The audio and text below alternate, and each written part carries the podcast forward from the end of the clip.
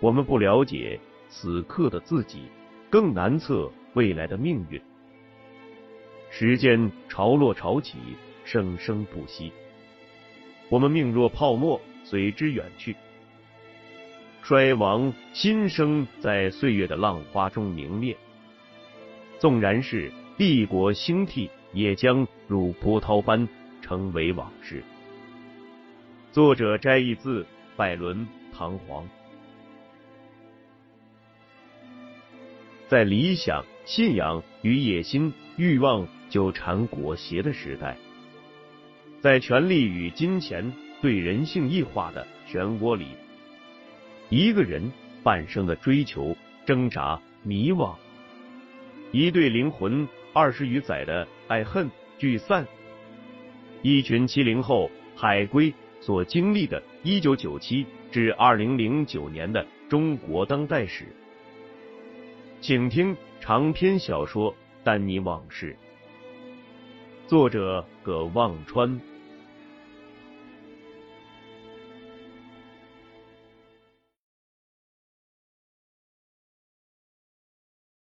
丹尼从中州回到北京没几天，就约了孟菊在福禄寺见面。他之所以要约孟菊见面，还要从钱月亭向丁正奎当面汇报的那个河川重机重组上市方案说起。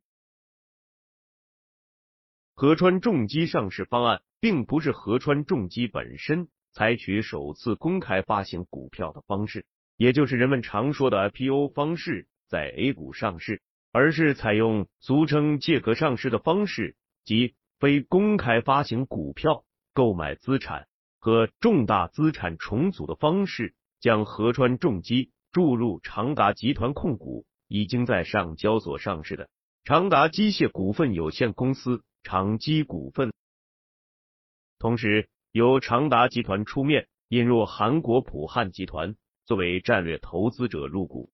并与借壳上市后的河川重机进行战略合作，这是一盘冠冕堂皇的政治、资本、产业大棋。这盘棋对丁正奎和钱月亭的意义远远超过了河川重机上市本身。之所以这样做，台面上的理由是，这符合中央中部崛起战略的精神，可以彰显。地处沿海的上海市和中部内地合川省的跨省战略合作，发挥国际、区域和公司的互补优势。同时，重大重组项目在证监会的审批比 IPO 审批条件略松，也有利于尽快实现合川重机的上市。知道这个方案的只有六个人：丁正奎、黄国平、钱月亭。孟菊、丹尼和秦国栋，连河川重机和长机股份的管理层都不知道。这几个月，黄国平一直是打着引入长达集团、普汉集团为战略投资者和 IPO 的旗号，在推动河川重机项目的工作。这也是钱月亭和丹尼想出来的烟雾弹。在丹尼。秦国栋商量河川重机重组方案之初，他们估算的河川重机重组后的净利润勉强可以到两个亿，这也是知道真实方案的那六个人所知的数字。长基股份目前的净利润只有约三千万，市值一直在十五亿左右徘徊。如果河川重机按两亿的净利润注入长基股份，丹尼和秦国栋估算。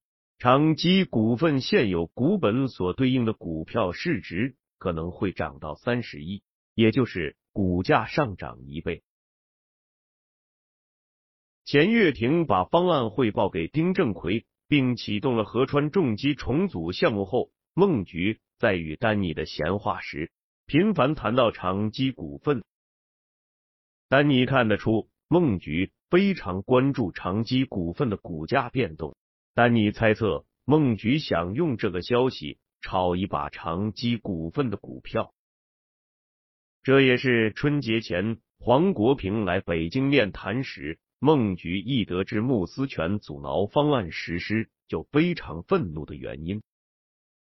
从那以后，孟菊对长期股份的兴趣就明显淡了。就在上次丹尼在中州解救林欢的前一天，丹尼和秦国栋见过一次面。秦国栋悄悄告诉丹尼，这次黄国平为了帮丁正奎做成河川重机的事，下了狠心，出了重手，计划剥离几乎全部属于历史遗留问题的长期负债和几家亏损严重的公司资产和业务，重组的力度远远大于他俩之前的设想。金国栋拉着自己的小团队，连轴转了好几天，算出来。经过这一步重组，二零零五年重组后，新公司的模拟报表居然出现了六亿净利润，二零零六年甚至会到七个亿。这是钱月亭与丹尼、秦国栋在当初制定方案时完全没预料到的。如果将河川重机的资产按七亿的净利润注入长基股份，丹尼和秦国栋粗略估算。长基股份现有股本所对应的股票市值可能会超过五十亿，也就是股价会上涨两倍多。丹尼这次请孟菊在福禄寺吃饭，就是为了专门把这个好消息告诉孟菊的。穆思全搅黄了孟菊能挣百分之百收益的好事，孟菊会气得拍桌子。如果孟菊知道了那好事的收益是。百分之二百，孟菊恐怕就不光是要拍桌子了。丹尼提前了一个小时到，照着他熟知的孟菊的口味布置了几道这里最拿手的淮扬菜。孟菊进了包间，发现只有丹尼一个人，略有些意外，问钱月亭怎么没来。丹尼说道：“我大哥没来北京。”是我很久没见孟菊您了，总想着跟您多学点东西，又怕您嫌我分量不够不见我，再打着我大哥的名义请您吃顿饭。嘿嘿，您别见怪。孟菊手指点着丹尼，笑道：“咱们都这么熟了，别跟我玩这鬼把戏，你肯定憋着有帅。”丹尼说：“真没事。”真是好久没见您了，想您了。孟菊哈哈笑着坐下了，丹尼忙招呼上酒上菜。两人一边吃一边聊，这样喝了两杯酒，丹尼就把那个好消息告诉了孟菊。丹尼讲完，叹了口气说道：“哎，本来想好好唱一出大戏，生生被这个姓穆的给搅了。”孟菊听完，又一次把筷子更狠、更重的拍在了桌子上，忍不住骂道：“这种占着茅坑不拉屎的蠢材，留着何用？”他骂完又说：“要我说，还是这黄国平没用。这姓穆的在河川官场那么多年，要找点事儿把他赶走，易如反掌。偏这黄国平看着平时喊打喊杀。”到这种关键时刻临阵退缩，真是个怂包。他骂完，觉得有些失态，马上改口道：“可能是因为大家同事多年，也不好意思搞得太僵。哎，咱们在这儿说也是白说，吃饭吃饭。”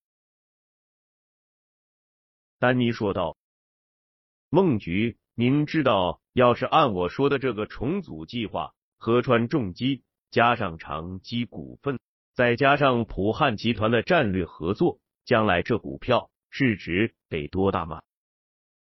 两百甚至三百亿。孟菊真的动容了。丹尼接着说道：“我就是个做具体事的人，就想把这事做得漂漂亮亮的，大家都能满意最好。可偏有人要阻挡历史的车轮滚滚向前。”您说，要是这姓穆的真有什么问题，把他从那茅坑上赶下来，不也是为民除害吗？是吧？然后咱们还能漂漂亮亮做个项目，这岂不是两全其美呀？可就是不知道这穆思权到底有没有什么问题呀？孟菊扑哧笑出声来说道：“你真逗，不是有没有，而是有没有人去查。”他说完，诡异的笑着问丹尼：“你小子是不是想出什么办法了？不然咱俩今天吃饭，怎么你一晚上都在聊这事儿啊？”丹尼说：“我哪有什么办法？孟局，您那儿一定有什么路子，可以不用你们这些大领导出面就能找出这姓穆的一些问题，是吧？”孟局听完，半天没吭声。丹尼接着说道：“你们这些大领导不方便出面的事情，有时候我这个分量不够。”上不了台面的，可以帮把手，也未可知啊。他说完，目不转睛的看着孟菊，孟菊却冷冷的盯着他，问道：“小罗，你今天晚上请我来，是不是跟你们家老钱商量好的呀？”丹尼正在等他问这句，不慌不忙的说道：“孟菊，我向您保证，我大哥根本不知道这件事。”而且我还向您保证，过了今天晚上，明天一觉醒来，我也不会记得咱俩谈过这件事。孟菊看着丹尼，良久不语，忽然哈哈大笑。接下去的一个多星期里，丹尼与孟菊介绍的一位叫赵总的人见过两次。这位赵总从丹尼那里取走了一百万现金。丹尼再次来到中州，距离那次解救林欢已经将近一个月了。来中州之前，他和那位赵总见了最后一面。赵总从丹尼手里又取走了五十万，然后将一沓并不厚的材料交给丹尼。赵总心中纳闷：有谁会对这个即将退休、看着人畜无害的穆思权？如此感兴趣。丹尼拿到材料后，复印了一套，然后按之前想好的打印了一张纸，上面的内容是：“你去自首吧，算是还一笔你欠了很久的债。”他把那张纸和那一沓复印件装进一个大信封，想了想，又把那张纸取了出来，撕碎团在手里，扔进了垃圾桶。赵总。告诉丹尼，穆思权住在新建的河川省委机关家属院。丹尼一下飞机，让接他的车，直接去了那个家属院。他跟家属院的门卫说，有几份文件要转给国资委穆思权主任。门卫说可以放在门房，由他们转给穆主任。现在，丹尼这次整个谋划的所有步骤都已经基本停当。只差最后一步了。丹尼要用那份材料搞倒、搞臭穆思权，为二十年前死去的妈罗有弟报仇。穆思权倒台后，河川重机项目就会按黄国平设计的最理想的方案实施，而那将会成为丁正奎和钱月亭这两座丹尼未来大靠山在仕途上浓墨重彩的一笔。除此之外，丹尼判断，孟菊既然绝不会放过这个难得的炒股挣钱的机会，那么穆思权倒台后，河川重机将以很高的净利润水平注入长基股份的消息，很快就会泄露出去，长基股份的股价就可能快速上涨，甚至暴涨，直至长基股份停牌。如果有人现在买入长基股份的股票，就会从之后的这轮行情中获得丰厚的收益。这也是丹尼想出来的解决他那五千万出资给天使城堡项目的计策。只是这个计策还差一步，而这一步需要他自己的决心和林欢对他的信任。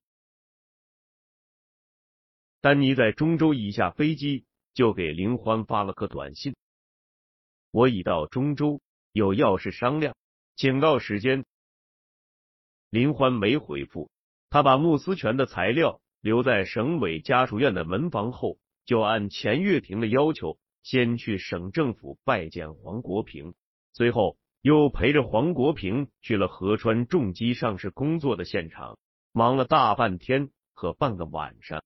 中午，他陪着黄国平和合川重机总经理杜强、总会计师兼黄国平的七弟严广生吃饭时。又给林欢发了个短信，我真有很重要的事和你商量，现在忙，晚上可以吗？还是没回复。他来到中州喜来登酒店，办好入住手续，放下行李，上楼到林欢房间门口，已经是晚上八点多钟了。他按林欢房间的门铃，没人回答。来之前，谭军告诉过他，林欢一直在中州。他又按门铃，还是没人回答。他喊道：“林欢，是我，发你短信也不回，我有正事跟你谈。”门开了，林欢身上套着一身短袖运动装，可能刚洗过澡，一头短发湿漉漉的支棱着，光脚站在门口，像是在运气。冷冷的问：“什么事儿？说吧。”丹尼沉住气说：“郑善，你能不能让我进去说呀？”林欢站着没动，突然松开房门，自己往里面走。丹尼赶忙用手推住，看看就要关上的房门，这才走进去。他是第一次进林欢在酒店的房间，上次陪着林欢回到酒店。林欢死活不让他进。这是个不错的套间，空间挺大，因为是长期住，房间里有很多女人的零碎东西。林欢一屁股坐在沙发上，发现丹尼眼睛一个劲儿学摸，不耐烦的说：“到底有帅没帅？没帅，请你出去。”丹尼说：“至于吗？这么记仇？”林欢疼的站起来，做了个逐客的姿势，丹尼却坐下了，一副嬉皮笑脸的样子，说：“不就是忘了个日子吗？谁还不忘点算了？哎，我从那俩货手里把你救出来，总算是弥补了吧？”林欢从沙发上掀起一个沙发垫子，朝着丹尼身上就砸。丹尼连忙说：“哎，你坐，你坐。”我真有事说。林欢气鼓鼓的坐下，把沙发垫子往身边一扔。丹尼问道：“谭军已经把我们上次吃饭时商量的事告诉你了吧？我今个来想听听你咋想的。”他这边说着，林欢那边渐渐冷静了下来。林欢问：“他说了。”可是银行资金怎么解决？丹尼说：“王国平既然松了口，那补齐了资本金，银行的资金账户解冻，估计就没问题。实在不行，我们从其他地方想办法。我们合计了，项目一旦继续推下去，贷款应该问题不大。”林欢想了想，说道：“我没什么意见，你们去商量吧。”给我一个入股价格，差不多就行。你说的正事儿就是这个吗？丹尼犹豫了一下，问道：“谭军跟我说，天使城堡原来手里的地比现在大得多，后来大部分都卖了，能跟我说说原因吗？”林欢反问道：“你问这个干什么？”丹尼说：“我想知道。”海利华资本是不是出了问题？好歹也是未来的合作伙伴，总不能不给我交个底吧？林欢略一迟疑，说道：“海利华资本一年多前就清算了，当时把那些地卖掉，就是为了把本金和收益还给投资人，剩下的这块地的资本金都是我自己的，管理费和收益分成。天使城堡地产是我自己的，明白了吗？丹尼听完了，很想问一句：是张千明逼你这么干的吗？但忍住了。他还没说话，林欢忽然挑衅的问道：“罗总现在春风得意，财大气粗啊，想跟我合作，你这五千万从哪里出？你们家大家闺秀同意了。”丹尼沉吟不语，他从口袋里掏出笔，拿起茶几上酒店提供的一个记事本，撕下一页，在上面写了一串六零零开头的六位数字，那是长基股份的股票代码，递给林欢。林欢接过来看了一眼，想了想，把那张纸又放回茶几上，问道：“你什么意思？”丹尼不回答。而是反问：“你现在还做国内 A 股吧？”林欢说：“原来偶尔做做，打打新股，现在没钱做了。”丹尼问：“你手头应该不止一个账户吧？”林欢没回答。丹尼像是要努力确保他说的每个字都可以让林欢清楚无误的听到。他说：“你记住。”这串数字，我香港账户里有三百万美金。这是丹尼存在 Dawson and Luftin 香港股票交易账户里的。他几日前已将账户里的所有股票都卖了。我会打入你在香港的户头，你换成人民币，再汇入你在境内的账户。你用这个钱多分散在你那几个账户。分几个交易日买入这只股票，不过要快，估计一周左右，有个关于这家公司的消息可能就会泄露出去，股价可能会大涨，应该有两倍的涨幅，也许还要多。一个多月后，最迟六月底，这家公司就会停牌。我会告诉你停牌的具体时间，停牌前你把股票卖掉。把钱打给我，我七月份用这笔钱入股天使城堡公司。如果还差一些，我再去想别的办法。他算过，炒作长期股份，连本带利应该会有六千多万，足够付自己要出的那五千万。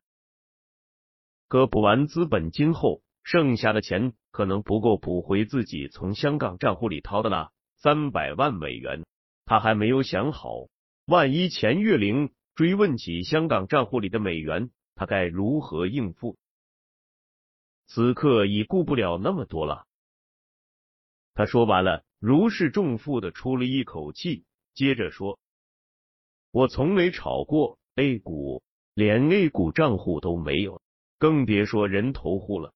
我又是这个项目的内部人员，现在查的严。”我自己买肯定会出税，这件事跟别人没关系，我不能把我那帮哥们牵扯进来，我找不到合适的人，只好请你帮忙。林欢看着丹尼，眼里不光是惊异，更像是怜悯。他用略带嘲弄的口气问丹尼：“为了我，你居然愿意做这种事？”丹尼没吭声，林欢继续调侃道：“哼，什么为了我？我怎么听着像是让我担风险，你赚钱呢？咱俩啥关系呀？”丹尼脸色一下子变得阴沉冷峻，他觉得受到了羞辱，站了起来，鼻子里哼哼的出着粗气，恶狠狠的说：“你担风险？你出了事，我跑得掉吗？”我他妈是没事干了，才趟你这趟浑水。他说完，自己先一愣，脑子里猛地闪过一个念头：是呀，这样自己和林欢不就彻底绑在一起了吗？以前怎么没想到这一层啊？林欢听了他的话，没生气，反而调皮的问：“那要是我卖了股票，卷钱跑了，你能把我咋样？你这么信得过我？”丹尼刚被那个一闪而过的念头，冷却的恼怒又被林欢的话像把火一样点着了。他一屁股坐下，不看林欢，咬牙切齿的说道：“跑跑呗，又不是第一回了。那就算我又瞎了眼，算我被你甩了一次还不够。”他还没说完，一个什么东西就一猛砸在他脸上，但不是很硬。随后又是一下，原来还是那个沙发垫子。林欢还要砸，他上去一把按住，大喊道：“行了，闹够了没有？我他妈的要是有其他办法，至于干这种事吗？”他声嘶力竭，脸都扭曲了。林欢被他的喊声镇住了，坐回沙发上，眼睛失神的看着面前的空气，很久才抬头看着丹尼说：“我要是告诉你，我可以不要那个天使城堡，不要这一切，我都可以不要，你信吗？”丹尼说：“不信，都不要了。你吃什么去？你住哪里？”你欠刘家兄弟的钱，那一百五十万还是我和谭军还的。你住的这酒店，每天的房钱。他拎起林欢放在电视柜上的手提包，继续说：“还有这包，你这衣服，这首饰，你拿什么去逛街？去高档餐厅？去听音乐会？去什么？”